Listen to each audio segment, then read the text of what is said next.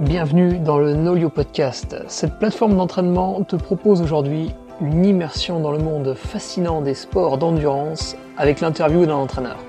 Nous allons chercher, pour toi public, la diversité de ce monde en pleine ébullition de recherche de la performance physique. Alors installe-toi confortablement, sors-nous ta plus belle tasse pour déguster tantôt un café, tantôt un thé, tantôt une tisane, et laisse faire ton inconscient, ton imaginaire, pioche des idées rassure-toi dans tes croyances, offusque-toi des différences et n'hésite pas à nous faire un retour.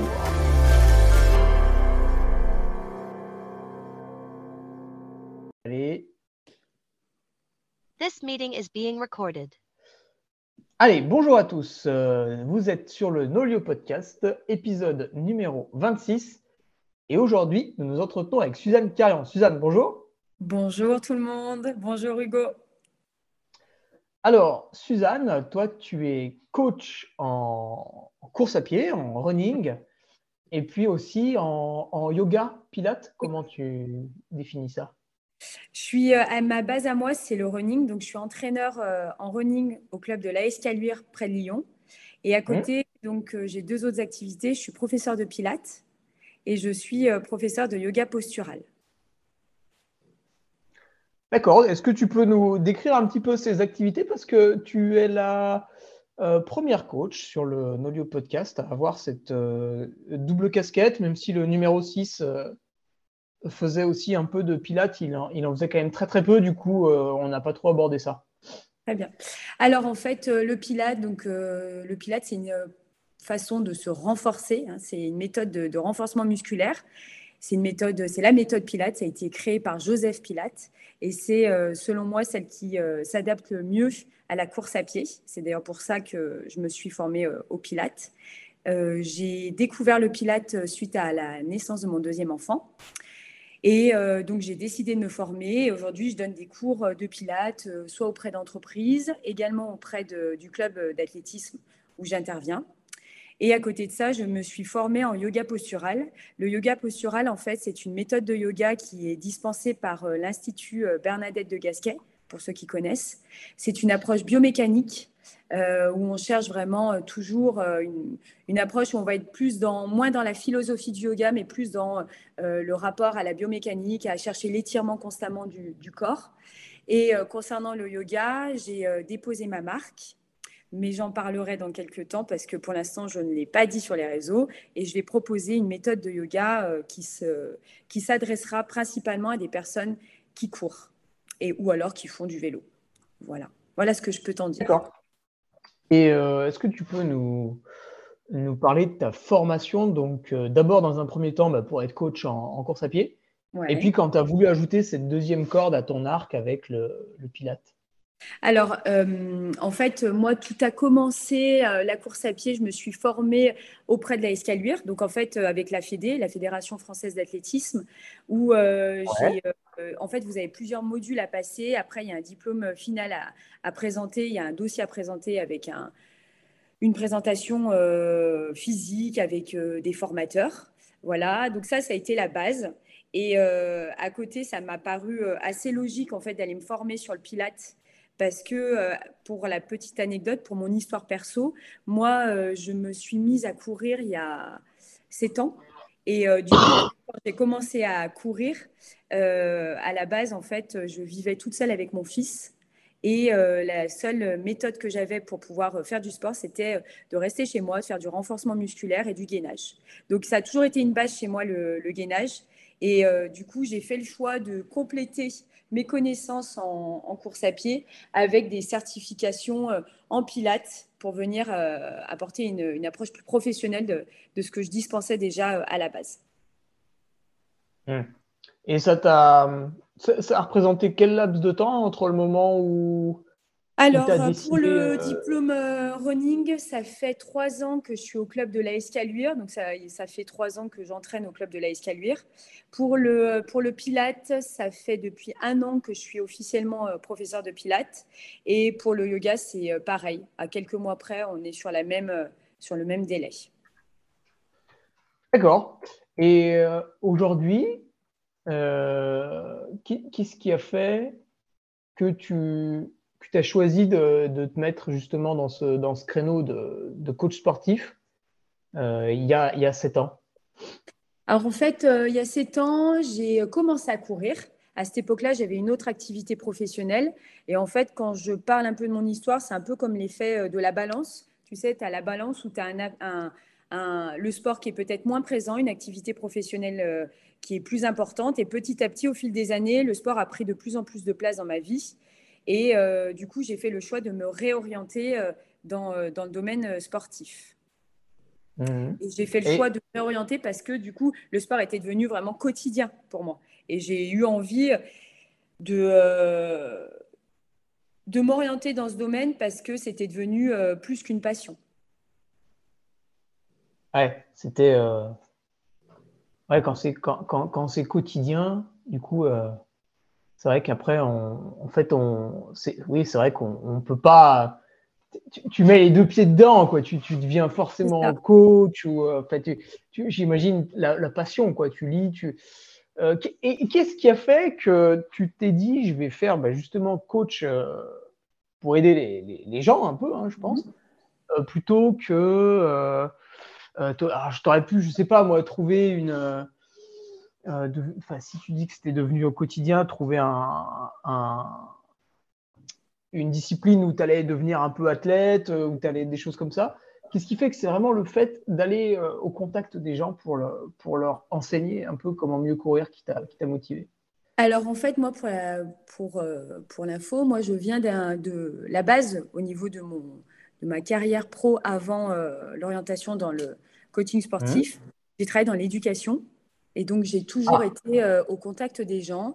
Euh, eh j'ai toujours été dans un rapport où j'étais dans l'accompagnement auprès de personnes qui pouvaient être en difficulté avec une volonté de les accompagner face à une période un peu difficile de leur vie. Et aujourd'hui, en fait, même si je n'ai pas les mêmes missions, aujourd'hui, quelque part, le fait d'accompagner des personnes qui ont un projet sportif, quel qu'il soit, je me retrouve par rapport à ma formation initiale dans le champ euh, de l'éducation. Parce que, parce que je suis toujours dans l'accompagnement, euh, mais là, je suis dans un accompagnement d'un projet sportif. Mmh. Bah oui, c'est de l'enseignement. Hein. De toute façon, il y a, y, a, y a, du sport à l'école. Hein. C'est ça. Euh, aujourd'hui, tu as combien d'athlètes sous tes, sous tes ordres, que ce soit pour la partie running, la partie yoga, puis peut-être la partie où les gens font les deux, je pense aussi? Alors, en fait, moi, au niveau de, mon activité pro, euh, donc il y a plusieurs choses. Il y a, il y a tout ce qui est coaching en présentiel. Donc, les coachings en présentiel, je travaille essentiellement soit avec une association, soit mmh. je travaille en entreprise et notamment euh, dans des entreprises qui sont près de chez moi où j'interviens sur yoga, euh, pilates, running, renforcement musculaire. Donc là, en fait, j'interviens sur des créneaux fixes. À côté, je vais avoir planification où j'utilise justement et je travaille avec euh, Nolio. Et par ce biais-là, en fait, je vais avoir deux possibilités. Soit on est sur une possibilité où on est juste sur de la planification, et auquel cas, là, je vais avoir à peu près 20, 20 euh, athlètes euh, que j'accompagne dans ce cadre-là. Et à côté, je vais avoir trois personnes à qui je propose en fait une formule mixte, c'est-à-dire qu'ils ont une planification, mais une fois par mois, on se retrouve à Lyon où je suis présente sur une séance que j'estime importante. Euh, voilà. Donc il y a trois, on va dire, il y a trois modalités de coaching avec moi. D'accord. Ouais, c'est intéressant parce que du coup, tu peux continuer le, présentiel qui est quand même un, atout, même si euh, on ne peut pas toujours être à côté de, son athlète, ça, ça n'existe que sur le très haut niveau et encore. Euh, c'est vrai que ça, je pense que ça fait du bien quoi, quand euh, tu retrouves un peu, peut-être des gens, ça fait un mois que tu les coaches, puis ça y est, tu peux les rencontrer en vrai. Ouais. je pense que c'est quand même plus fluide après dans l'entraînement, non? Tu, Disons qu'en fait, c'est pas pareil en fait parce que alors il y a des personnes que j'accompagne en coaching, en planification uniquement depuis un certain temps et en fait euh, il y, a, un lien qui se crée. Il y a un lien qui se crée quelque chose où, euh, au final, même si on est à distance parce qu'on n'est pas physiquement à côté, bah, le fait d'être présent quotidiennement par des messages, par des coups de téléphone, etc., bah, il y a de la présence en fait. Il y a une présence qui est différente. Après, quand on est sur des suivis, moi, c'est vraiment du suivi ponctuel où euh, il y a des coachings en face-to-face. et eh bien euh, là, la, la relation avec l'athlète, elle est différente parce que déjà, il me rencontre, il me voit sur une séance. Et il y a des choses que tu peux exprimer en tant que coach que lorsque tu es présent physiquement pendant une séance. Mmh. C'est-à-dire qu'il y a des choses qui, effectivement, tu peux donner tout ce qui est allure, chrono, gamme, etc. Il n'y a pas de problème. Mais de l'ordre de, euh, de tout le reste, de, de l'encouragement, du soutien pendant la séance, ça, on peut le faire que si on est présent physiquement. Ouais, bah, tu vois, j'ai une petite anecdote à ce sujet. Euh, moi, je suis entraîné bah, plutôt à distance, mais bon, c'est vrai que j'arrive à voir mon entraîneur de, de temps en temps dans l'année, donc c'est sympa. Et euh, il y avait des séances que, que, que, je passais, tu vois, des trucs de vitesse. Euh, voilà, j'arrivais à faire les, allures, tout ça, il n'y a pas de souci.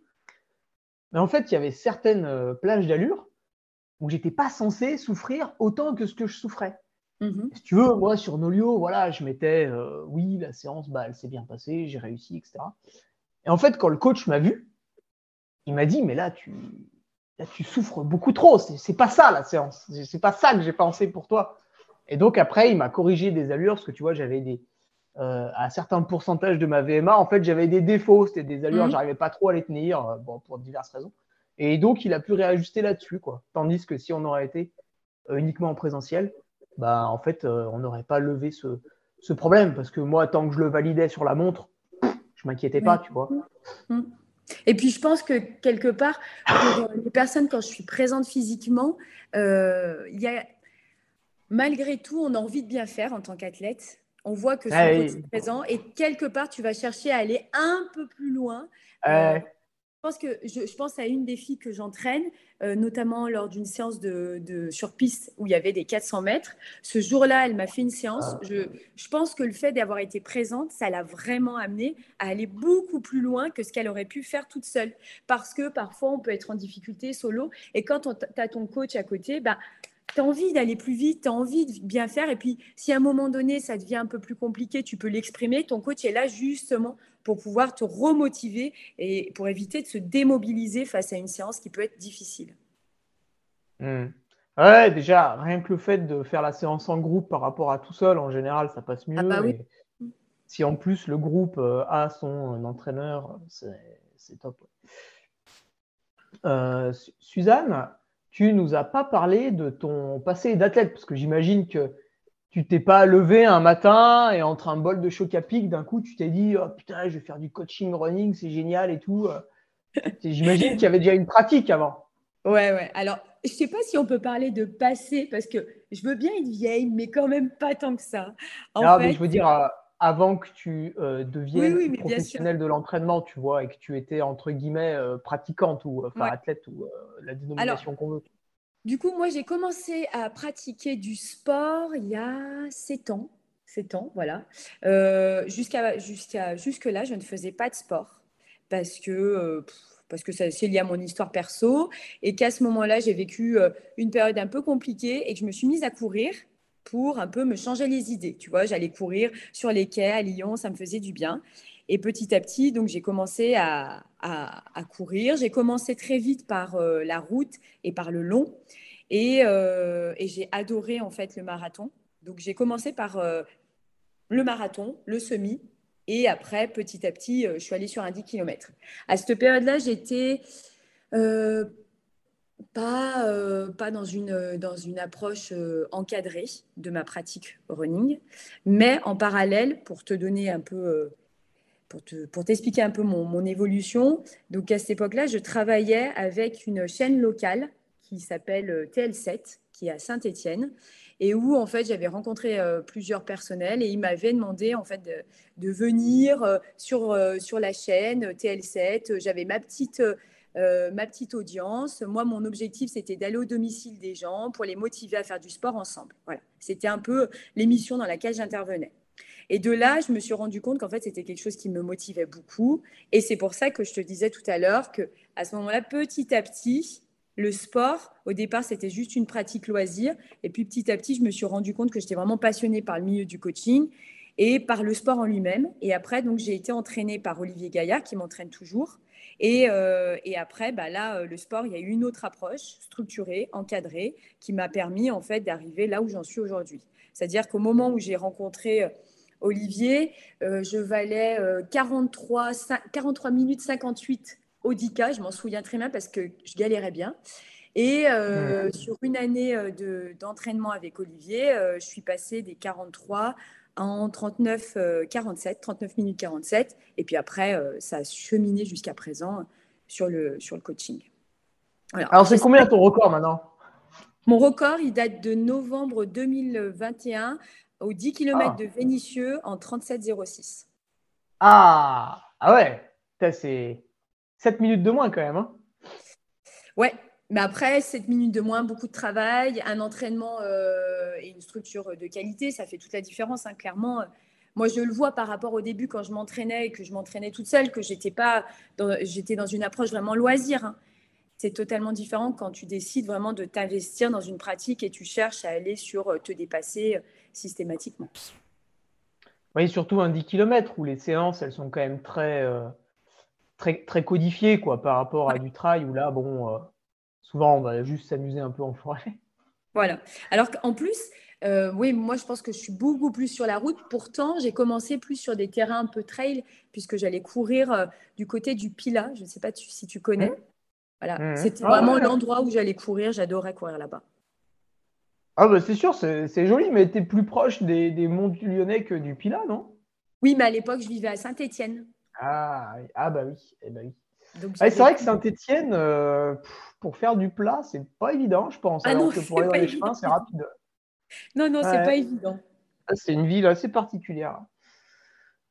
Ok, euh, Suzanne, et aujourd'hui, quand tu, quand tu as ton, ton groupe d'entraînement, là, c'est un peu quelle philosophie alors avec toi, si on veut, si on veut parler du, du Suzy Coaching? Ça va être plutôt euh, des belles semaines ou plutôt des trucs très quali, très, très axés bah, justement sur un entraînement 10 km qui peut presque ressembler à, à un truc militaire euh, parfois? Alors, en fait, il y a deux choses. Il y a, euh, ouais, il y a deux choses. La première, les, euh, les coachings euh, perso via Nolio. Il y a le club d'entraînement de la Escaluire. Et c'est deux dynamiques différentes. Puisque le club, c'est la Escaluire. Donc, moi, j'interviens en tant qu'entraîneur. Et à côté, il y a, il y a ma, boîte à moi, Suzy One Coaching, où j'ai mes athlètes que j'accompagne via Nolio. Pour les athlètes que j'accompagne via Nolio, moi, l'objectif, pas l'objectif, la base, et c'est ce que je dis systématiquement. Parfois, on me contacte en me disant Ouais, mais je ne sais pas euh, si vous coachez euh, des personnes avec ce niveau, etc. Moi, pour moi, la base, ce n'est pas le niveau. La base, c'est la motivation et l'engagement. Parce qu'en tant que coach, moi, je m'engage auprès de mes athlètes. C'est quelque chose qui me passionne. C'est d'ailleurs pour cela que j'ai fait le choix de me réorienter dans ma vie euh, professionnelle. C'est une passion et j'aime accompagner les personnes. J'aime tous les jours chercher à aller euh, euh, trouver la séance qui va, les, qui va les amener à se dépasser, à aller donner le meilleur d'eux-mêmes. Et donc, du coup, vice-versa, moi, j'attends systématiquement de mes athlètes l'engagement, c'est-à-dire être en capacité euh, de dire, voilà, je suis motivée, je cherche à me, à me, dépasser, quel que soit le projet. Hein. Ça peut être du postpartum, ça peut être juste réussir à avoir... Du, quoi? Postpartum, et je t'en parlerai après. C'est spécifique soit les personnes qui cherchent à, avoir une hygiène sportive ou alors qui ont des objectifs de compétition. Donc l'engagement, c'est la première base.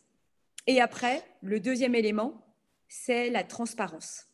Pour moi, c'est hyper important en tant qu'entraîneur euh, d'avoir face à soi des, euh, athlètes qui, qui, se sentent suffisamment en confiance pour te dire, bah là, c'était vraiment difficile, là, je peux pas parce que mon emploi du temps ne me le permet pas, là je stresse parce que j'ai une grosse séance. Tu vois, ça c'est vraiment la base chez moi des, des, valeurs euh, qui concernent ma boîte de coaching. Ouais, bah, c'est vrai que souvent les gens ont un peu, euh, tu vois, ils pensent que l'entraînement est réservé uniquement à, à, l'athlète déjà accompli, quoi, comme si euh, non. la personne est déjà très forte et on va l'entraîner, alors qu'en fait on peut déjà la faire progresser un peu avant, quoi.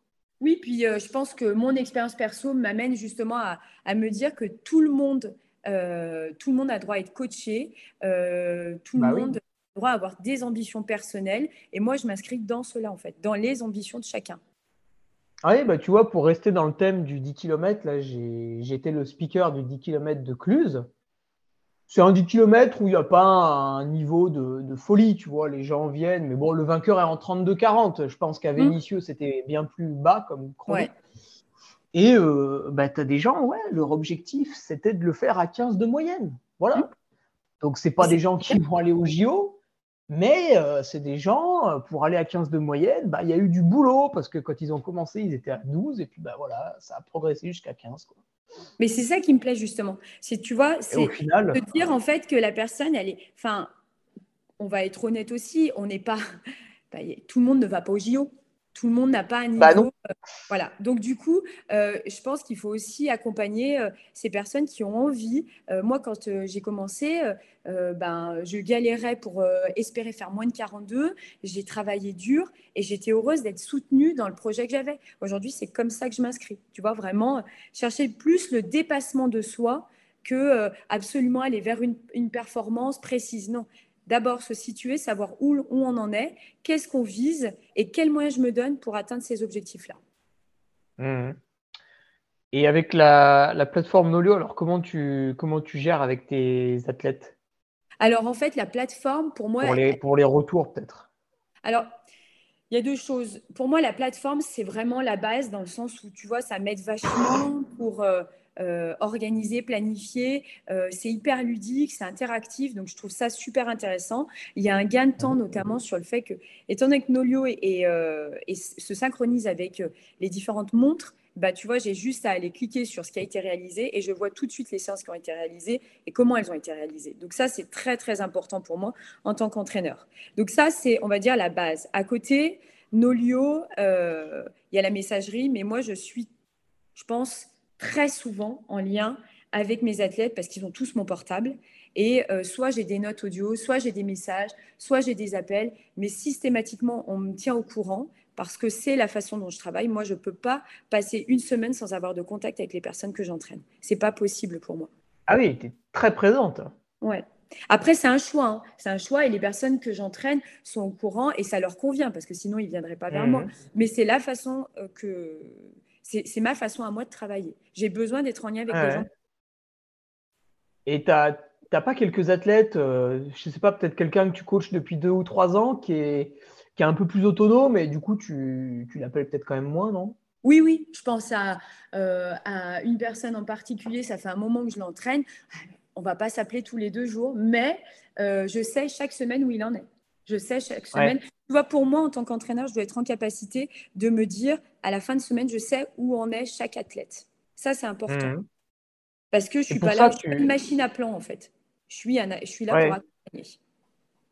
Et du coup, tu regardes justement euh, son peut-être son olio, si, euh, si toute la semaine, il a mis un RPE qui était entre, je sais pas moi, 2 et 5, mmh. tu te dis, bon, bah, il l'a bien digéré. Euh, oui. Allez, on continue comme ça. Puis si d'un coup, il y a 2-3 séances à 8, tu te dis, ah tiens, c'est bizarre. Bah, c'est surtout qu'en fait, euh, je vais regarder sur Nolio ce qui a été réalisé. Et puis, ça ne m'empêchera pas à côté d'envoyer un petit message pour dire alors comment tu te sens, comment s'est passée ta semaine? Parce qu'il y a ce qui se passe sur Nolio, il y a les chiffres et puis il y a la réalité aussi. Et ça, c'est ah peut-être qu'il a tout validé, mais euh, à l'arrache, quoi. Ou même pas forcément à l'arrache, mais tu peux avoir parfois des séances qui vont très bien se passer. Euh, typiquement, la personne dont je te parle, qui s'appelle Pierre, que j'accompagne depuis un moment, c'est quelqu'un qui a super bien évolué, qui vraiment est quelqu'un d'engagé, de, rigoureux dans, dans, dans, ce que je lui propose. Et euh, bah, je sais que toutes ces séances se passent très bien, mais là, je sais qu'on approche euh, vers une compétition et peut-être que les séances elles se passent très bien, mais je ne sais pas aussi psychologiquement comment il se situe vers, euh, vers euh, l'approche de, de, sa compétition pour laquelle il a travaillé pendant des semaines. Donc tu vois, c'est important d'avoir Nolio comme la base pour avoir des éléments factuels qui me permettent, moi, en tant qu'entraîneur, de savoir où en est mon athlète, mais d'avoir à côté une relation avec mon athlète pour savoir bah, comment tu te situes, comment est-ce que tu te sens, est-ce que tu es stressé, qu'est-ce qui te stresse, etc. Mmh. Et oui, comme ça, quand tu l'appelles, tu peux directement mettre le doigt là où il faut. Quoi. Ouais. Et du coup, ça me fait rebondir. Tout à l'heure, je t'ai parlé du postpartum. Tu sais oui, oui, alors qu'est-ce que c'est? Alors, le postpartum, c'est euh, tout ce qui va concerner les, mamans, les jeunes mamans ou les, personnes, les mamans qui ont eu un enfant et la reprise sportive. Ah, c'est ça le nom, d'accord. Et donc, ah oui, moi, je ne sais pas, j'aurais dit reprise euh, post-maternité. Et donc, ah ouais, postpartum, d'accord. Et donc, du coup, en fait, si tu veux, cette reprise-là, euh, c'est, euh, on va dire, mon petit bébé à moi, parce que, bah, parce que je suis maman de deux enfants, dont le dernier qui a Ah oui, c'est sûr, là, un coach homme, il a de légitimité quand même. Hein. bah, je ne sais pas s'il y a moins de légitimité, mais en tout cas, moi, bah. c'est quelque chose d'important parce que euh, je sais la, particularité, je, suis passée par là et, euh, ça me touche. Et euh, j'ai envie, justement, j'ai envie que les femmes se disent c'est pas parce que j'ai eu un enfant que je peux plus rien faire, en fait. Tout est possible. Mmh. et du coup, quand j'accompagne les personnes qui ont eu un enfant ou des enfants, typiquement, là, tu peux pas te limiter à un plan parce que le mmh. post-partum, il est lié à comment s'est passée ta grossesse, quel euh, accouchement tu as eu, quelle est la reprise physique, comment tu te situes après l'accouchement, euh, la réalité du fait d'avoir eu un enfant, il y a de la fatigue, comment, comment la, maman se situe par rapport à ça. Et ça, tu peux pas te limiter sur un plan. Tu es obligé d'avoir des échanges avec ton athlète. Et du coup, Nolio, c'est très bien parce que ça permet de planifier, mais à côté, tu es obligé d'avoir un contact avec ton athlète, à savoir bah, comment tu te sens, est-ce que tu as des bobos ou pas, etc. Ah Et alors, comment, peut-être se rentrer dans le détail, comment tu. Comment ça se passe justement cette reprise, cette reprise-là qui est spécifique? Alors, qu'est-ce qui est spécifique? En fait, qu'est-ce que c'est un peu les grandes étapes euh? Alors, la première chose, c'est que pour moi, la première étape, c'est déjà de se réapproprier son corps. Euh, et oui, qui a, quand même changé pendant la grossesse, bah, qui a grossi. Hein, euh, Mais au-delà de, grossir, c'est surtout qu'en fait, euh, quand tu es enceinte, tu vas avoir en fait un centre qui va être différent dans le sens où ton ventre t'amène à avoir un équilibre différent. Quand tu ah oui, en plus il faut retrouver cet équilibre-là, et c'est pour ça que je parle de se réapproprier son corps, c'est-à-dire mmh. retrouver des sensations euh, sur quand je marche, quand je cours. Et pour cela, euh, moi, la façon dont je travaille, c'est euh, travailler en alternance marche et course, qui te permettent progressivement d'arriver sur une durée d'effort où tu ne fais que de la course à pied. Donc mmh. c'est progressif, c'est adapté à chaque femme et à côté de ça, tu as des exercices spécifiques qui sont liés en fait à, l'état euh, et notamment les exercices qu'on peut appeler comme exercices hypopressifs, qui sont des exercices à base de respiration pour venir travailler la sangle abdominale sans abîmer le périnée. Donc ça, c'est pour moi classique pour toutes les filles que j'accompagne qui ont eu un enfant, on est sur cette pratique-là. Mais après, en fonction de chacune, césarienne, pas césarienne, accouchement difficile, ah oui, oui. Toi, tu adaptes, tu es obligé de t'adapter. Ah oui, bien sûr. Ouais. Puis, euh, je sais pas, il y en a qui ont des jumeaux aussi. Je pense que la reprise est encore plus longue. Bah, elle est différente. Elle est différente. Enfin, vraiment, c'est tout est. Moi, j'ai eu deux enfants, j'ai eu deux accouchements différents. Alors, c'est sûr que. Déjà. C'est, en fait, du coup, je pense que chaque accouchement est différent, chaque femme est différente et chaque reprise euh, va évoluer. Après, je pense que ce qui est très important dans ces moments-là, c'est d'être encadré par quelqu'un qui est à l'écoute. Tu vois, ça, c'est important. Parce que quand mmh. tu euh, reprends le sport et quand tu es maman, euh, c'est important d'avoir des temps pour soi, très important, parce que euh, je pense que d'avoir des temps pour soi, ça permet d'apprécier encore plus les temps avec ses enfants.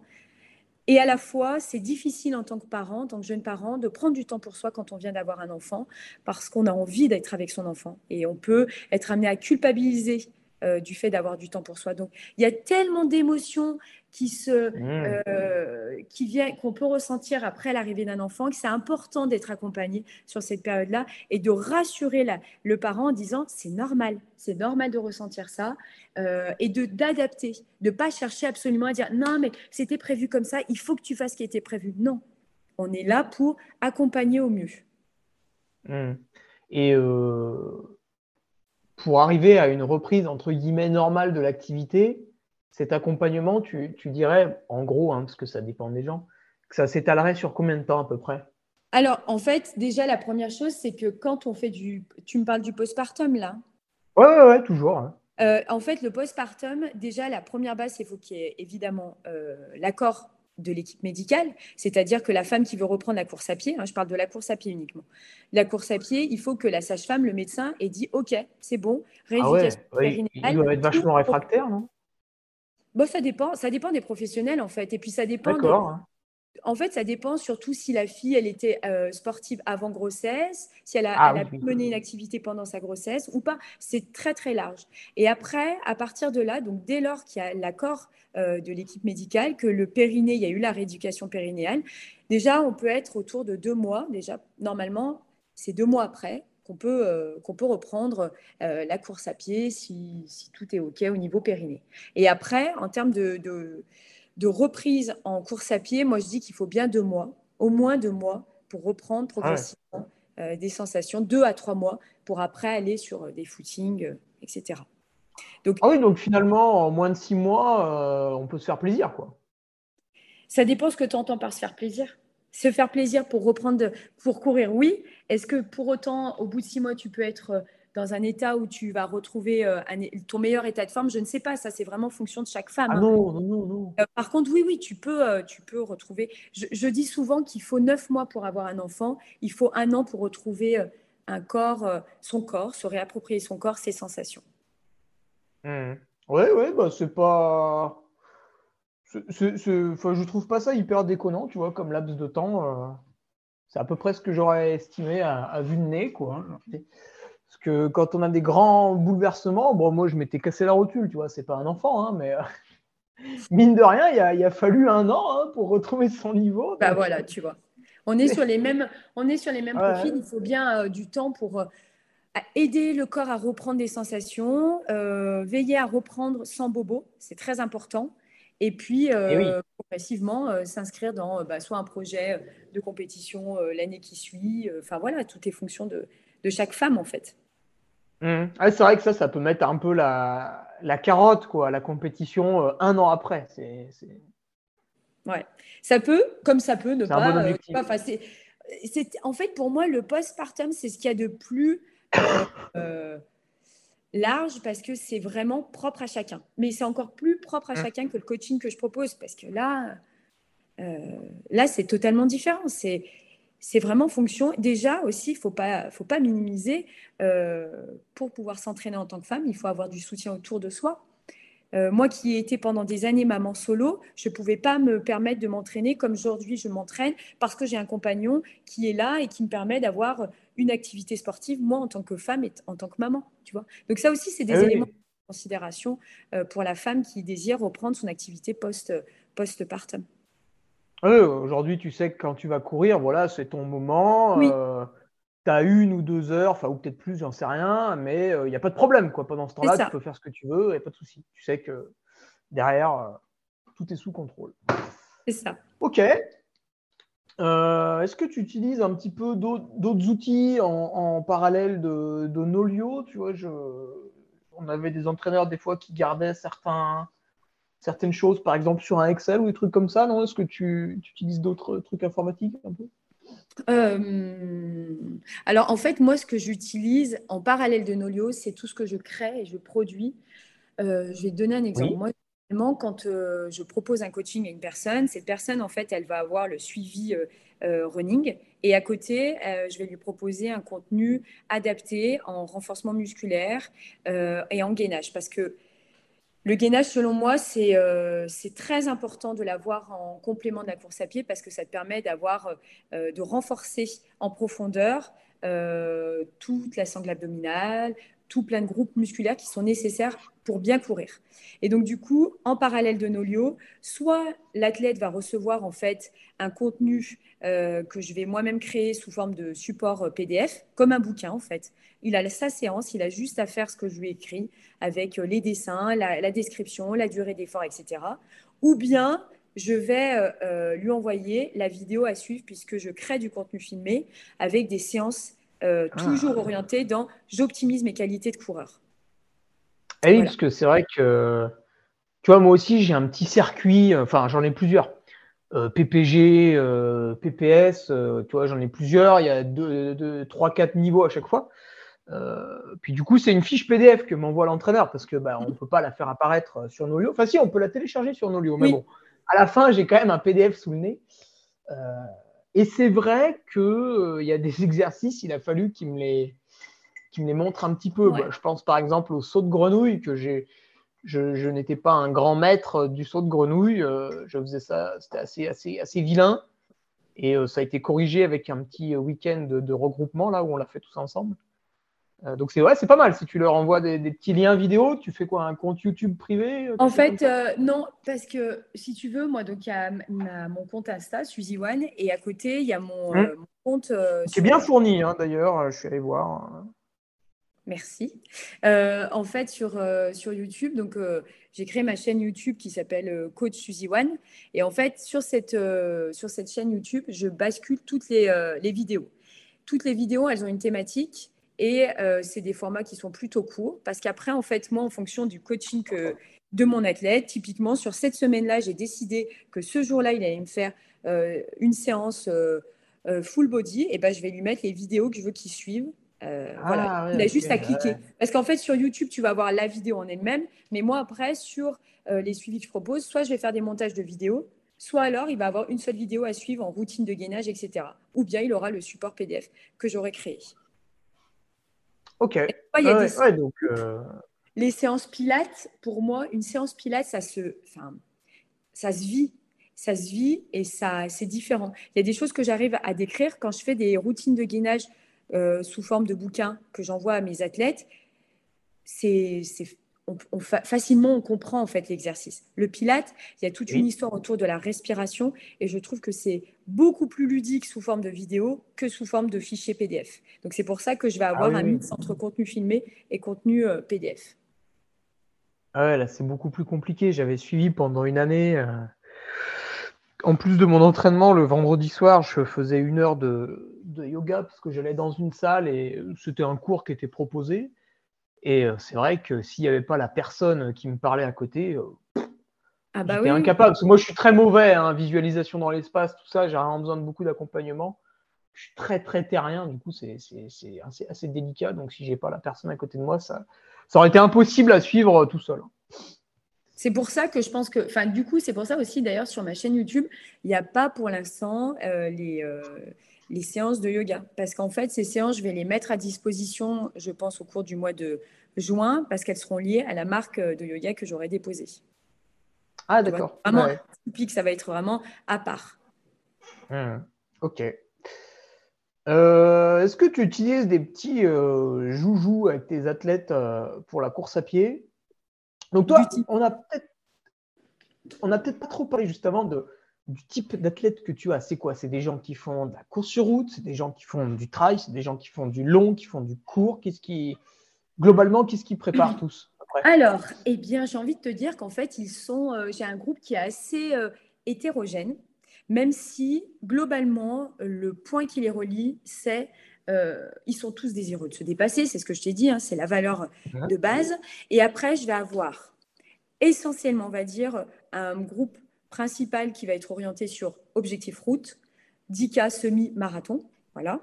À côté, je vais avoir quelques personnes qui vont être dans des objectifs de trail. Et à côté, je vais avoir une, voire deux personnes qui vont être dans un objectif de 100 km. Voilà. Mais. Euh, le 100 km route?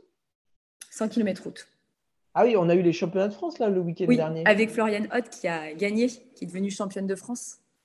Ah oui, Floriane, qui est la compagne de. Paula Navarro, qui est euh, champion olympique. Oui, voilà, voilà. Euh, euh, donc, voilà. Ok, ouais, donc bah ouais, ça passe du coup roulant, puisque le 100 km, là, je crois que le podium féminin, c'était en, c'est en 8h30 qui s'est joué le podium féminin, quelque chose comme ça. Au France, c'était Floriane Hoth a gagné en 7h42. Après, il y avait Stéphanie Giquel et en 8h. Alors, je crois qu'elle fait troisième, Stéphanie Giquel, en 8h21 ou quelque ah chose. Ouais, voilà, ouais, donc un petit peu moins de 8h30, on avait le, podium féminin, donc plutôt, plutôt quand même de, de l'endurance assez longue. Ah oui, oui, oui. oui. Euh, ouais, du coup, ces, ces athlètes, est-ce que tu euh, utilises par exemple le cardio avec le, suivi de la variabilité cardiaque avec Oui, alors en fait, typiquement sur les, euh, ceux qui préparent le marathon, je vais avoir, euh, je vais regarder ça, oui. Parce que je vais te donner un exemple. Une des filles, mais là, ça fait très peu, enfin, ça fait peu de temps qu'elle m'a rejoint. Elle va préparer le marathon euh, de Stockholm.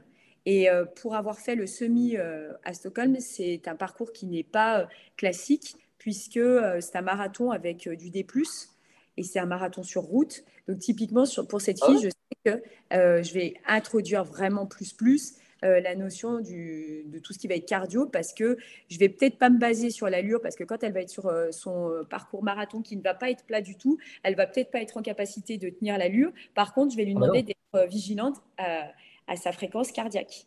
Tu vois Donc ça, ça va être un travail qu'on va faire ensemble euh, en amont sur euh, quand je suis sur l'allure marathon, à quelle fréquence cardiaque je me situe pour avoir ça en tête, noter, planifier et l'avoir en tête lorsqu'elle va courir son marathon à Stockholm.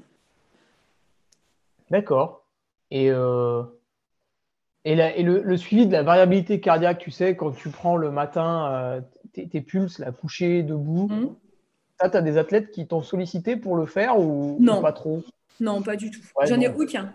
J'en ai aucun qui est euh, là-dessus. En tout cas, pas à ce jour-là. Personne ne m'en a parlé. On reste assez. Euh, tu vois, là, ceux qui ont couru le marathon, j'avais euh, trois filles qui ont couru le marathon de Paris. deux, enfin, c'était toutes les trois leur premier marathon. Je sais que sur ce marathon-là, je ne suis pas allée sur la fréquence cardiaque parce que l'objectif, c'était de finir le marathon. Mais dans l'idée de travailler un prochain marathon, je vais introduire cette donnée de la fréquence cardiaque j'aurai une autre approche. Ouais, après, tu, tu, gardes des, des pistes d'amélioration pour. Euh, mm. Ça, leur a donné envie de recommencer, c'est bon? Euh, Sur les trois, ouais, elles ont toutes les trois eu envie. Ah ouais, ok. suis pas surprise, hein. elles, euh, elles, ont vécu toutes les trois un très beau marathon. donc, je suis très heureuse pour elles qu'elles aient vécu un beau marathon, c'est important. En fait, tu vois, pour moi, en tant qu'entraîneur, ce qui est très important, c'est d'une, d'avoir des athlètes en forme, et de deux, en fait, euh, motiver les athlètes à aller sur des, projets. Je pense que c'est ce qui est le plus important. D'accord. Euh, vu qu'ils sont tous un petit peu rapport au chrono, à l'allure, euh, avec des, des, des travails quand même, je pense, assez, assez cadrés, est-ce que tu as besoin d'utiliser la, puissance, tu sais, avec le capteur Stride, est-ce que, ou, ou est-ce que pas du tout? Tu te, tu te Moi, je suis, euh, à plat? Ouais, ouais. Moi, je suis terre à terre et euh, je fonctionne comme j'ai toujours fonctionné. C'est-à-dire que quand euh, typiquement mes athlètes vont avoir un travail spécifique avec des allures, bah, ça va être le chrono, ça va être, tu vois, la base de la base en athlète, quoi. Le chrono, la piste, les allures spécifiques, le seuil, tout ça. Mmh. Oui, c'est vrai que ça, ça, ça, ment rarement, quoi, à part s'il y a une météo absolument désastreuse. Oui, oui. Et d'ailleurs, en parlant de ça, est-ce que parfois tu as des athlètes qui partent euh, s'entraîner sur tapis euh, Je ne sais pas, peut-être l'hiver si euh, ça a gelé ou des choses comme ça? Oui, mais par contre, quand ils partent. Arrive un peu à transférer? Alors en fait, quand ils, ils, vont sur tapis, ils vont parce que effectivement, je pense, je pense à une des filles que j'entraîne qui elle vit près, qui, qui, vit là où ça, il, neige très souvent, donc j'ai bouffé le nom de la ville, bref, peu importe. Et je sais que parfois, elle peut courir sur tapis. Par contre, les seules, raisons, les seules fois où elle court sur tapis, c'est pour des footings. Donc, tu vois, en soi, ah euh, elle, je sais qu'elle va me faire un footing de 45 minutes. Après, elle va réussir à me dire bah, j'ai fait tel footing, j'ai mis, j'ai fait tant de kilomètres. Donc, ce n'est pas, pas une difficulté pour moi en tant qu'entraîneur. Mais pour mmh. faire des séances, j'en ai pas. Ah à la limite, quand la météo ne s'adapte pas, parce que là, récemment, il y a eu euh, une des filles que j'entraîne, elle a eu une météo où effectivement, ce n'était pas du tout propice à faire des séances euh, spécifiques parce que soit il y avait. Euh, il y avait vraiment beaucoup de pluie, mais vraiment une pluie qui te met en difficulté pour courir parce que la piste, elle est, elle est, elle est glissante. soit le vent, etc. Là, c'est pas grave. Elle m'écrit, elle me dit, et puis moi, je réadapte la semaine en fonction. Ah, ok. Ouais. D'accord. est-ce que j'ai un tapis, tu vois, chez moi, et c'est vrai que l'hiver, il y a presque. Ah, je dirais qu'il y a une séance spécifique sur trois qui se fait sur tapis, hein, parce que un coup, il y a un peu de neige, un coup, ça a l'air glacé, un coup, euh, la piste, elle est trempée. Donc, euh, ouais, ça m'arrive assez souvent, en fait. Et à la fois, tu vois, moi j'ai un tapis, mais effectivement, le tapis, moi, il va me permettre en fait de concilier vie de maman avec euh, vie sportive, parce que je vais ah avoir mes qui vont être à côté. Je sais que si j'ai besoin de doubler dans la journée, et eh ben, je me mets sur mon tapis. Mon, petit dernier qui a deux ans, il s'assoit à côté, puis il me regarde courir. Et puis voilà, tu vois. C'est plus sur cet aspect-là. Il monte dessus. Hein. Bah, il monte quand j'ai fini de courir. Tu vois, pour montrer ah bon, ça court. Euh, les deux se battent pour aller courir sur le tapis. Mais bon, ça, c'est la vie euh, de maman, quoi. Je suis convaincue qu'il y a plein d'autres personnes qui vivent la même chose. Oui, bah, j'imagine. Est-ce que euh, tu as certains de tes athlètes qui t'ont un petit peu demandé, euh, peut-être à, un moment donné, hein, des, conseils nutrition. Alors, même si ce n'est pas ton rôle, j'imagine que tu as quand même euh, certaines bases du fait de ta passion pour le sport.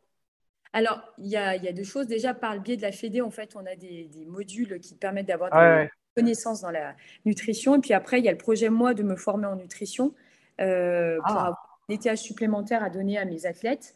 Donc ça, c'est, ça sera dans, dans les trois prochains mois, euh, la formation euh, sera en cours.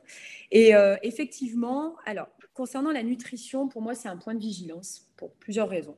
La première, c'est qu'il faut, selon moi, rester fidèle au, fonctionnement de chacun.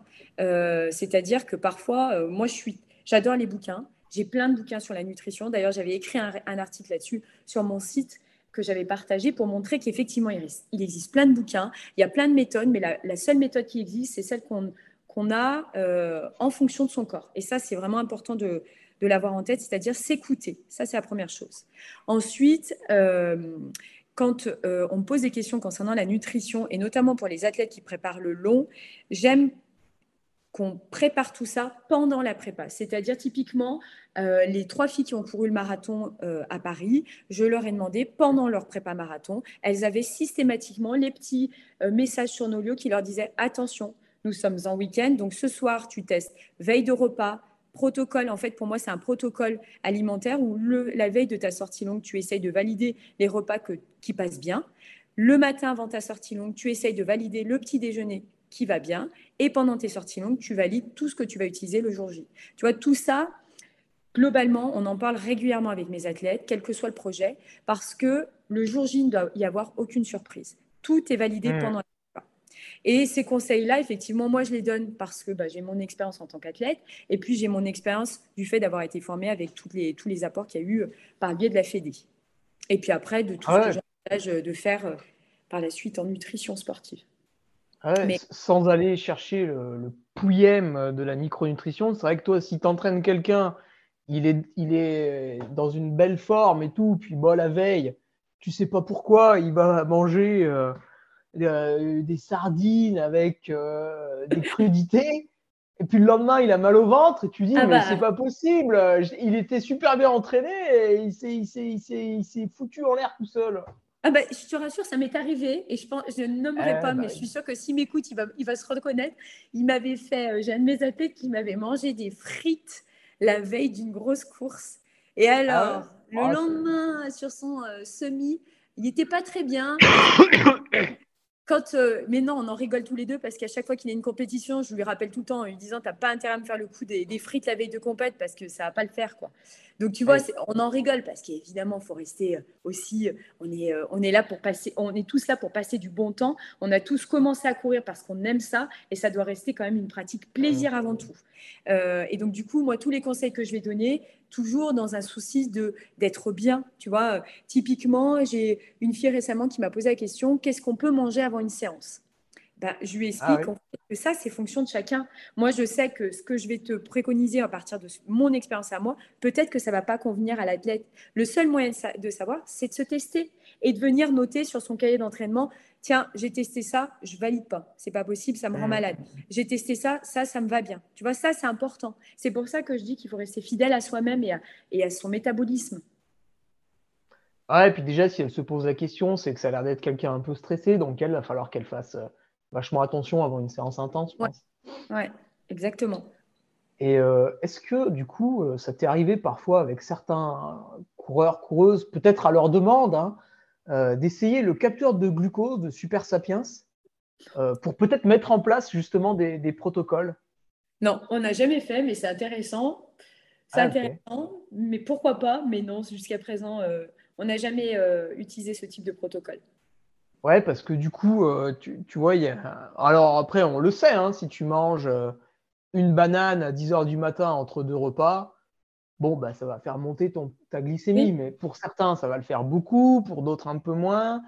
Euh, pour tester du ravitaillement, bah, ça peut être utile aussi parce que c'est vrai que du coup, tu as vraiment euh, ta courbe à toi sous le nez.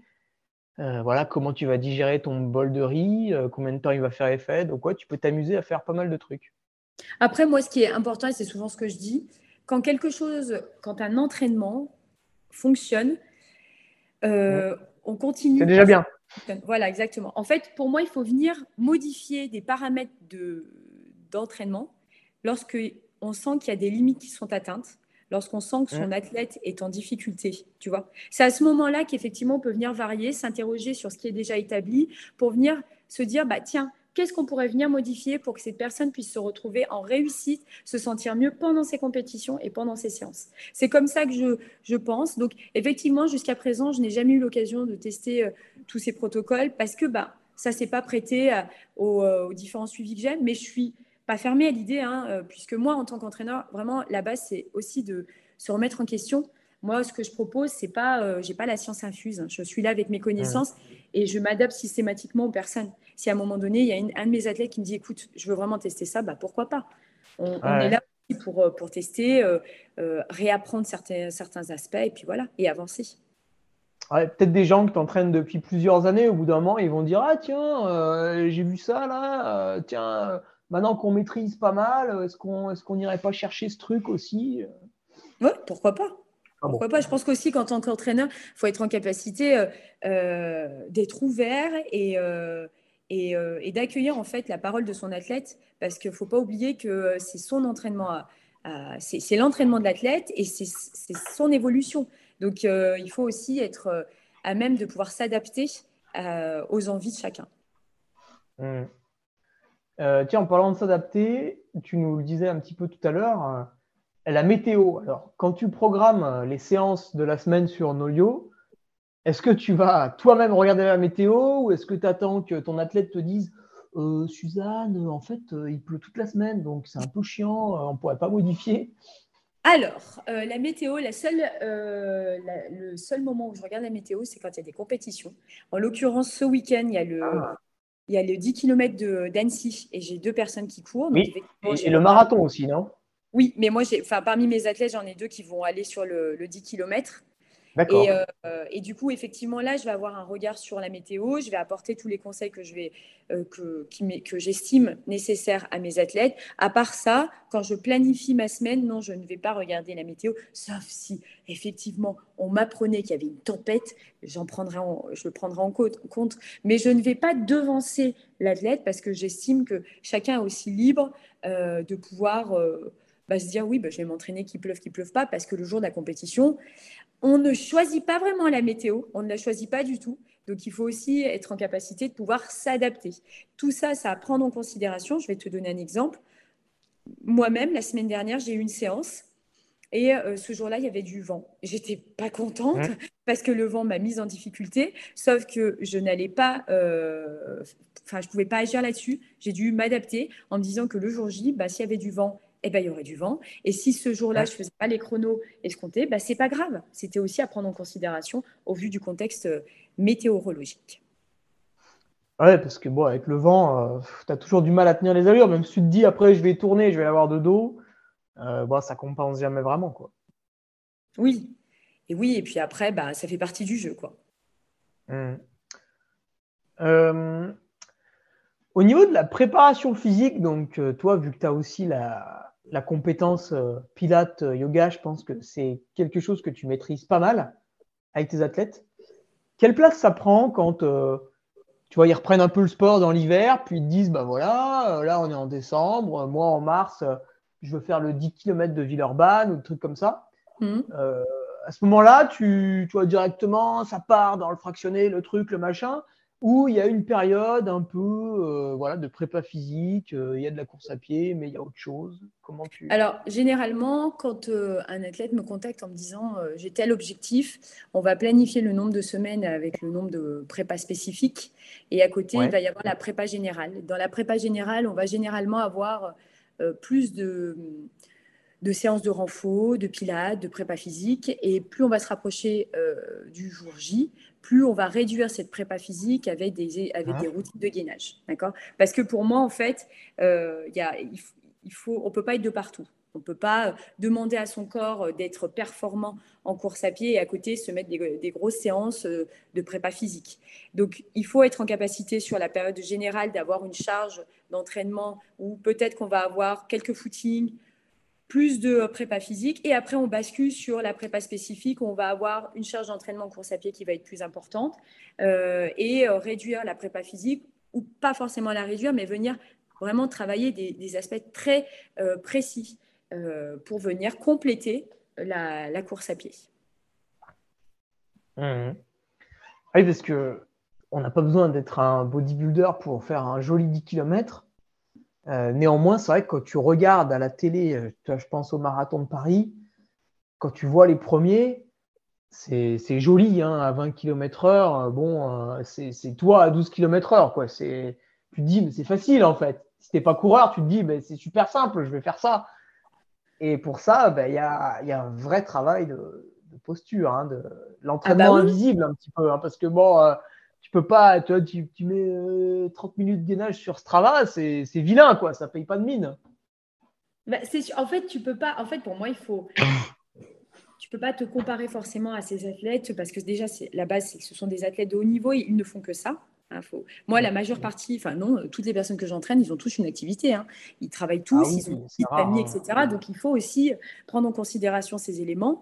Euh, les athlètes de haut niveau que, l'on peut voir sur des euh, compétitions comme euh, celle que tu as décrite, effectivement, ils sont très affûtés. par rapport à mes 30 minutes de gainage, oui, bah, c'est sûr que c'est différent. Mais aussi, ce sont des athlètes qui, à la base, ont des qualités physiques qualités euh, physiques qui les amènent aussi vers la performance. Ces qualités physiques ne sont rien sans le travail à côté et sans le mental. Donc, je pars du principe que les athlètes que j'ai en face de moi, sont des personnes qui ont des qualités physiques et de la même façon qu'on voit les athlètes de haut niveau euh, réussir de très belles performances, les athlètes que j'accompagne vont aller dans se dépasser à leur euh, niveau à eux, tu vois. on va pas viser à gagner le marathon de Paris, mais on va viser à se dépasser, à faire l'objectif moins de 4 heures si c'est moins de 4 heures, etc. Ah, puis ça se trouve, c'est des gens qui progressent plus que certains athlètes qui ne conservent que leur niveau, entre guillemets.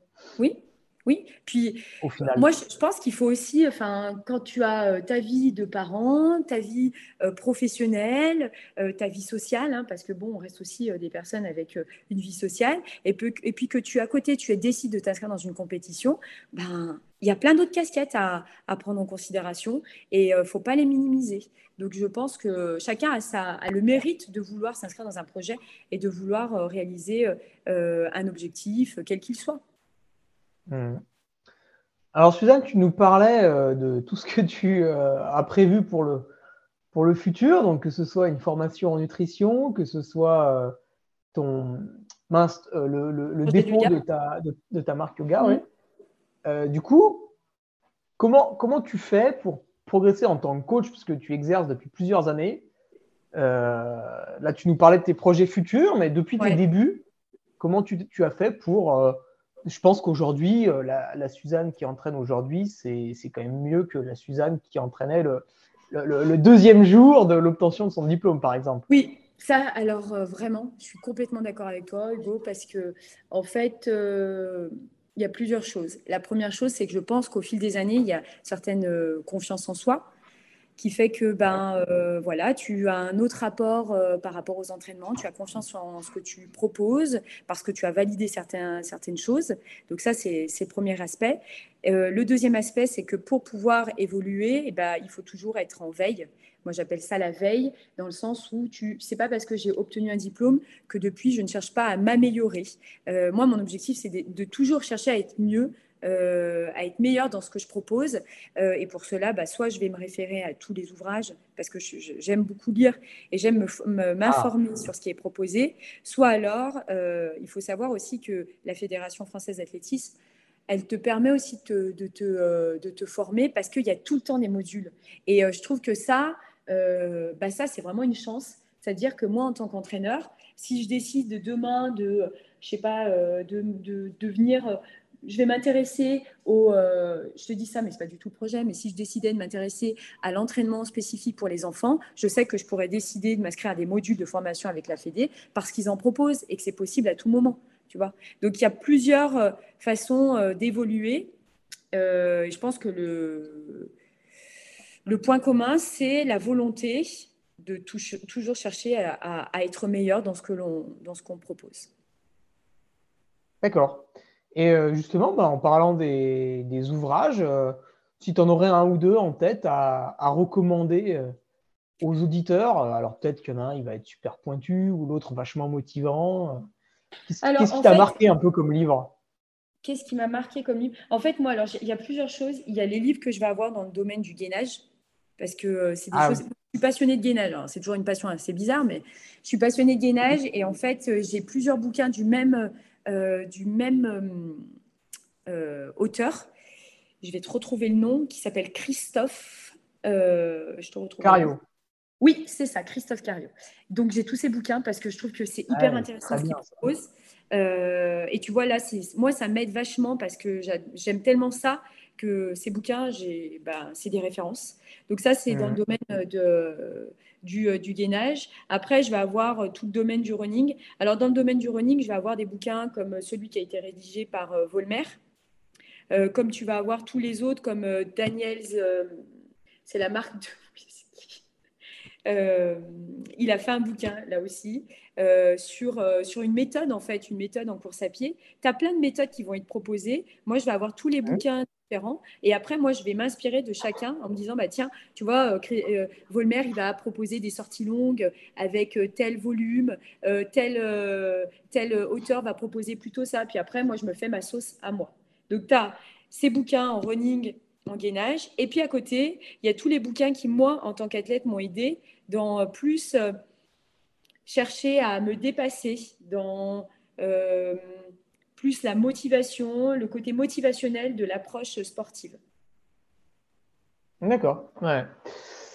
C'est vrai que les livres de Christophe Cario, tu peux, tu peux tous les recommander. Euh, en général, les gens ne sont pas déçus. Ouais. Oui, si tu devais aussi recommander peut-être un, un, film ou documentaire, ah. que ce soit inspirant, euh, pour, te motiver dans les périodes difficiles, peut-être l'hiver Alors, moi, je vais conseiller.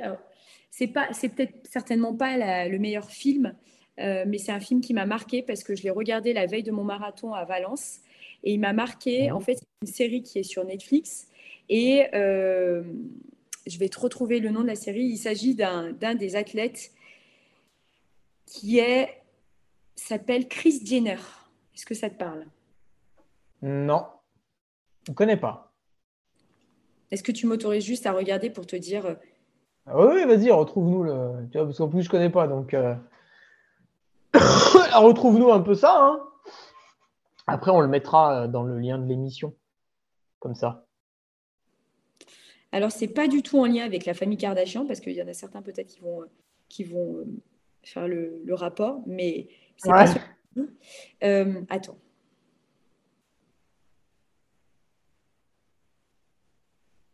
L'envers du, sport. Et il s'appelle Kathleen Jenner. Je l'invite, enfin, je t'invite vraiment à le regarder. Il est, il est très intéressant. C'est sur Netflix alors? Ouais, c'est sur Netflix et s'appelle l'envers du, sport. D'accord. Eh bien, allez, c'est noté. Et puis, on le mettra dans la description. Puis, je le regarderai quand j'aurai un peu de temps, peut-être la semaine prochaine. Euh, comment tu dirais, euh, Suzanne, qui a évolué le, métier de coach depuis tes, depuis tes débuts? Est-ce que tu as vu un peu des changements Plus de monde, moins de monde euh, Plus sérieux, moins sérieux? Par rapport aux athlètes? Ça peut être par rapport aux autres coachs aussi. toi, si tu penses au coaching et tu te dis, tiens, il y a cinq ans, c'était comme ça, aujourd'hui, c'est comme ça, tu dirais qu'il y a quoi qui a changé un petit peu? Je sais, enfin, je n'ai pas trop d'avis sur ce qui a changé parce que euh, je pense que j'ai pas euh, la légitimité de voir vraiment si quelque chose a changé par rapport à ça. Je pense qu'il y a une volonté euh, de. Je pense peut-être qu'il y a plus de coachs, peut-être, oui. J'ai pas d'éléments là-dessus pour te pouvoir répondre à cette question. Je pense que je serais, ouais, je serais peut-être pas assez fournie concernant les différents coachs, les, les différentes propositions qui sont faites. D'accord. Euh, ouais, parce qu'aussi, euh, il y a. C'est vrai que toi, tu, tu vas dans les entreprises, tu es mm. sur euh, le club d'athlétisme en permanence, donc ça reste, ça reste un peu assez cadenassé, quoi. C'est, Oui, oui. Oui, parce que mon activité, tu vois, de coach, quand j'interviens en entreprise, elle est, elle est quand même différente. Parce que là, quand tu vas. C'est différent dans le sens où c'est des sportifs en face ou pas du tout? Non, en fait, parce que les personnes que je vais avoir quand je vais aller en entreprise, ce sont essentiellement des personnes, des salariés de l'entreprise.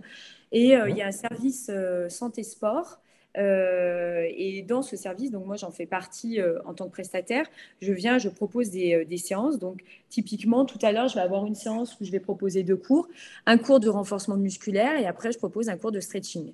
Donc les personnes à qui je m'adresse, ce sont des, salariés de l'entreprise qui ont envie euh, de faire du sport et euh, au sein de l'entreprise, euh, des, cours leur, leur sont proposés. Donc tu vois, tu n'es pas dans la même dynamique. On n'est pas dans, même si on est dans une volonté de se dépasser parce qu'on prend la pause déjeuner pour faire du temps du sport pour soi, en attendant, ce n'est pas le même public que je vais avoir en club d'athlétisme, ce n'est pas le même public que je vais avoir dans le cadre de mes suivis perso. Mmh. Ok.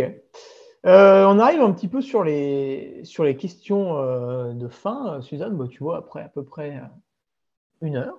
oui, bah, tu vois. Est-ce que. donc là, c'est un peu plus rigolo, hein, forcément.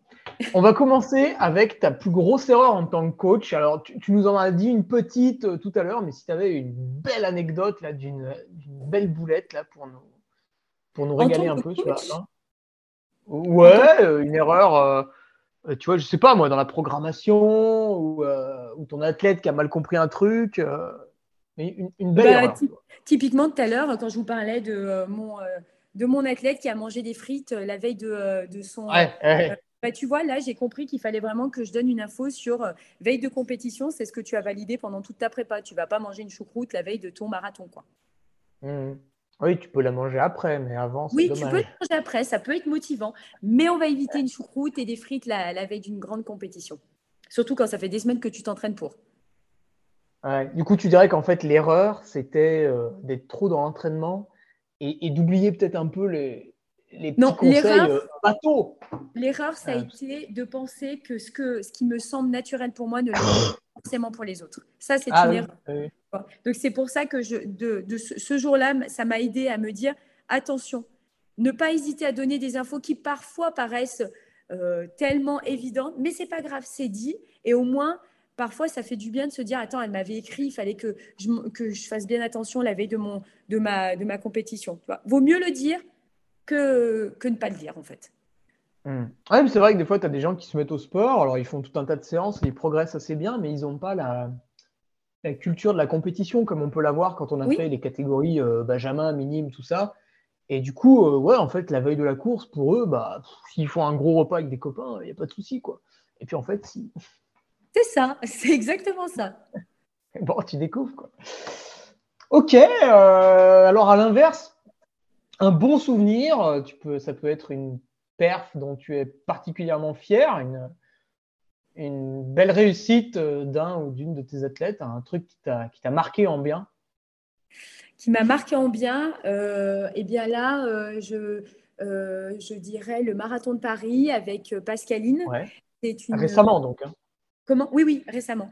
parce qu'elle elle vient du 800, du 1500. C'est une personne que j'entraîne depuis plus d'un an, un an et demi. Et donc, c'est une fille, une demi-fondeuse, hein, une vraie, qui a réalisé de belles choses hein, sur, sur 1500. Et en fait, euh, l'année dernière, en fin d'année, elle m'a demandé mon avis pour se préparer pour le marathon de Paris.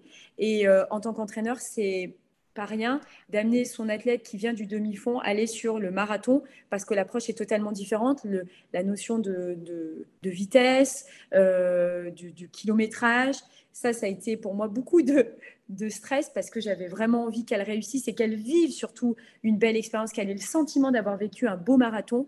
Et ma réussite pour moi, c'est d'avoir vu Pascaline finir son premier marathon euh, avec un très beau chrono que je peux citer peut-être? Bah oui, bien sûr. Elle a réalisé son premier marathon en 2h55 et ah euh, pour moi, la, réussite, ça a vraiment été de la voir euh, si heureuse et épanouie pendant toute sa prépa et le jour de son, de son, de son marathon. Donc pour moi, en tant qu'entraîneur, c'est vraiment une très belle. Euh, ça a été un très beau jour. Ok, super, bon souvenir. Euh, si tu pouvais avoir le choix, euh, Suzanne, c'est toi qui décides, la personne que tu rêves de coacher. La personne que je rêve de coacher?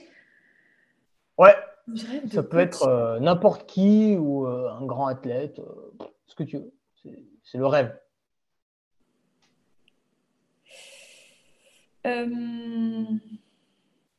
Ah, je vais dire. je vais dire que la personne que je rêve de coacher, c'est celui qui me semble plus difficile à approcher, je dirais Olivier Gaillard. Parce que. Ah ouais Parce que. ton entraîneur Ouais, c'est ça. Parce que je sais qu'il euh, il se coach très bien lui-même et que. Ah, il fait lui-même, d'accord. Ouais, ouais, et que du coup, il n'aurait pas besoin ah, Mais du coup, c'est pour ça, pour moi, qu'un rêve, c'est quelque chose qui. En fait, il y a deux sortes de rêves c'est les rêves que tu peux réaliser et le rêve qui reste un rêve. Et le reste qui reste un rêve, c'est que Suzy entraîne Olivier et ça, ça risque pas d'arriver. Si, peut-être en gainage, en renfort, en stretching, mais pour la course à pied, alors on n'en est pas là. D'accord, ok. Ah, c'est marrant. Ça doit, être la première fois qu'on a cette réponse, donc euh, super. euh, tu, disais qu'aujourd'hui, tu avais ton compagnon qui t'aide dans la vie de tous les jours.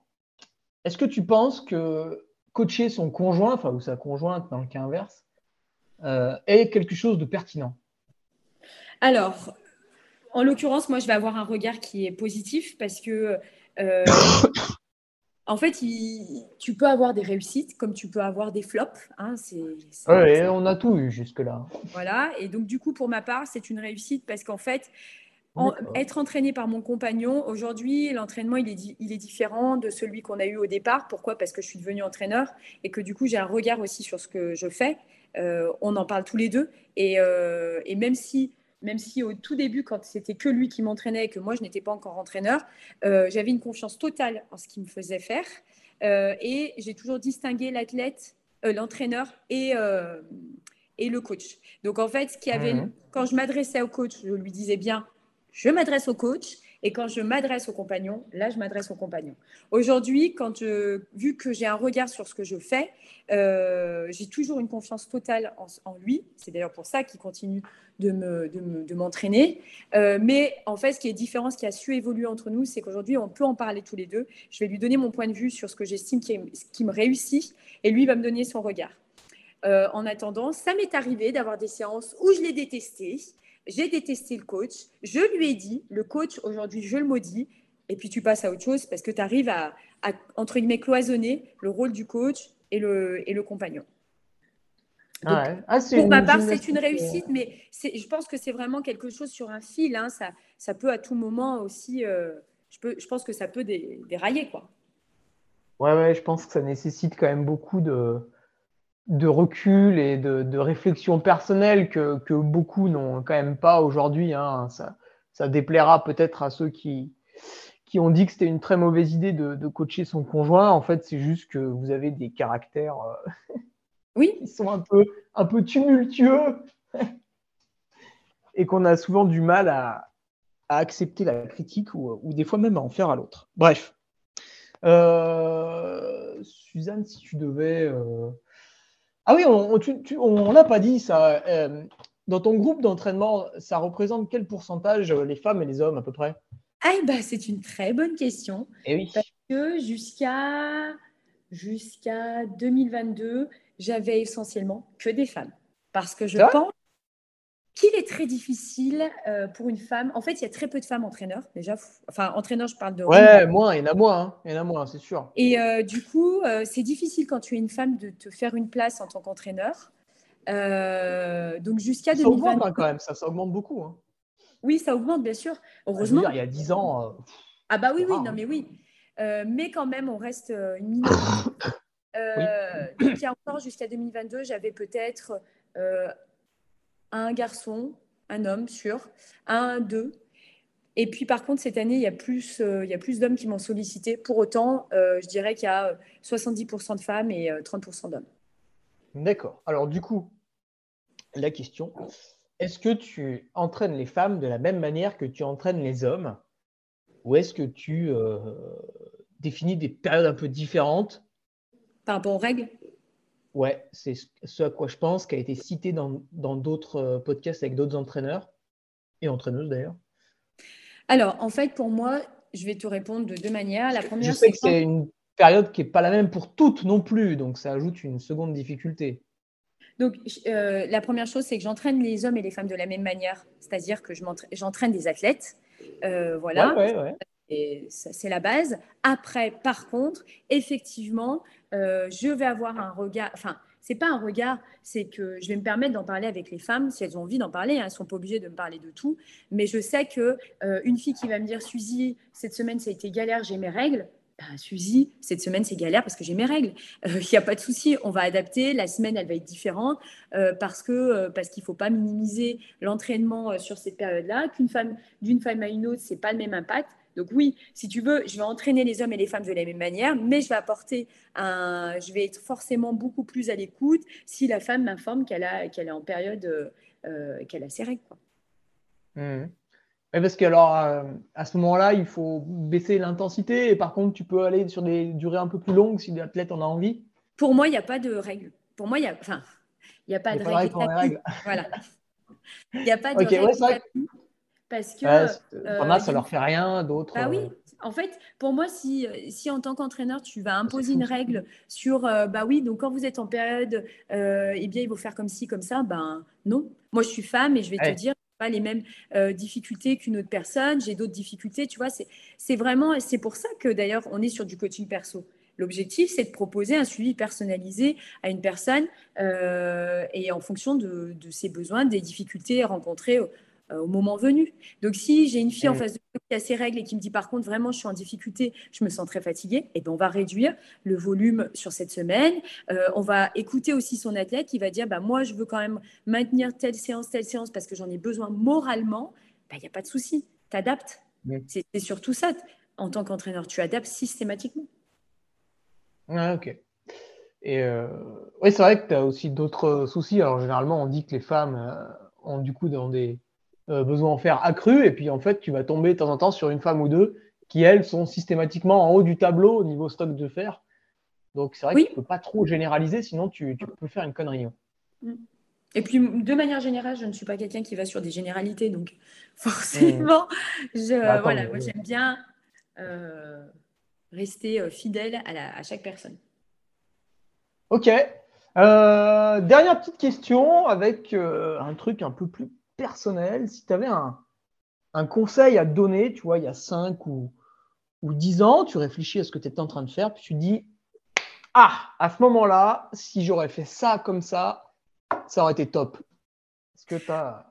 Je pense que euh, je fais partie des personnes qui n'ont aucun regret sur ce qui s'est passé et sur la manière dont ça s'est passé. Je pense au ah contraire en fait, que je dirais à la personne il y a 5 ans continue, Continue ton bonhomme de chemin, tu verras où il te mène. Et surtout, surtout, ne doute jamais. Et ne, voilà, aucun, aucun doute à avoir. Continue d'avancer. Ok, ouais. Eh ben, super. Euh, ça finit sur une bonne note euh, motivationnelle. Bah, Suzanne, écoute, je te, je te remercie pour, euh, pour ton temps, hein, tout de même, plus d'une heure ce matin ensemble. merci à toi. Merci, merci d'avoir pris du temps pour moi. Alors, on mettra les liens dans la description du podcast, mais si tu veux à l'oral rappeler aux gens comment faire pour te trouver, c'est quoi le mieux? Alors, le plus simple, c'est euh, donc déjà, il y a sur Instagram, on peut me retrouver euh, sur euh, Suzy One. Après, vous avez mon site internet, Suzy One Coaching. Et sur YouTube, Coach Suzy One en place. C'est moi. Et, et pourquoi Suzy One? Tout simplement parce que le, copain de mon fils m'appelait comme les pattes, Suzy One. voilà. Ah d'accord. Il n'y a, ah, pas de, truc euh, très foufou. Hein. Et donc du coup, c'est resté. Euh, et, voilà. Donc du coup, tout le monde continue de m'appeler Suzy One. Donc euh, Suzy One. Ok, ok. Ah, c'est marrant. Et eh bah, et eh bah merci. je vais donc raccrocher. Je te remercie, Suzanne. Bonne journée. Bonne journée à toi. Tu viens d'écouter un nouvel épisode du Nolio Podcast. Je sais, c'était génial. N'hésite pas à réagir sur l'une ou l'autre de nos plateformes, que ce soit notre page Facebook, Instagram, notre groupe Strava ou sur LinkedIn. Les liens sont dans la description. Allez, à bientôt pour un nouvel épisode. Salut